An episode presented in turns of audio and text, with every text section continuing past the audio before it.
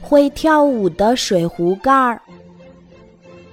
熊猫妈妈要出门去买菜了，它对熊猫宝宝说：“宝贝儿，好好待在家，千万不要去厨房里哦。”妈妈走了，熊猫宝宝独自在客厅里玩皮球，玩得可高兴啦。一不小心，皮球滚到厨房里去了。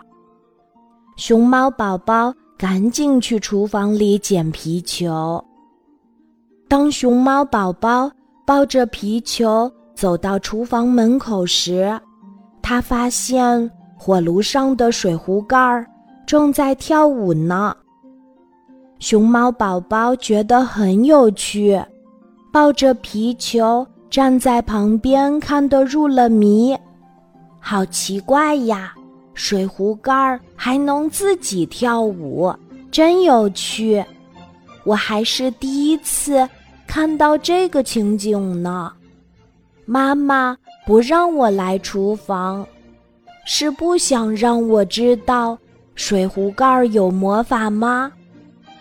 看着看着，熊猫宝宝的手。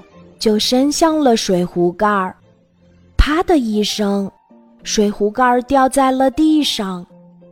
接着，熊猫宝宝哭了起来，原来他的手被烫伤了。熊猫宝宝不听妈妈的话，进了厨房，结果受了伤。看来，熊猫妈妈在出门前说的话。非常重要，我们可不能像熊猫宝宝那样不听妈妈的话。我们要记住爸爸妈妈的叮嘱，远离危险。你记住了吗？今天的故事就讲到这里，记得在喜马拉雅 APP 搜索“晚安妈妈”，每天晚上八点。我都会在喜马拉雅等你，小宝贝，睡吧，晚安。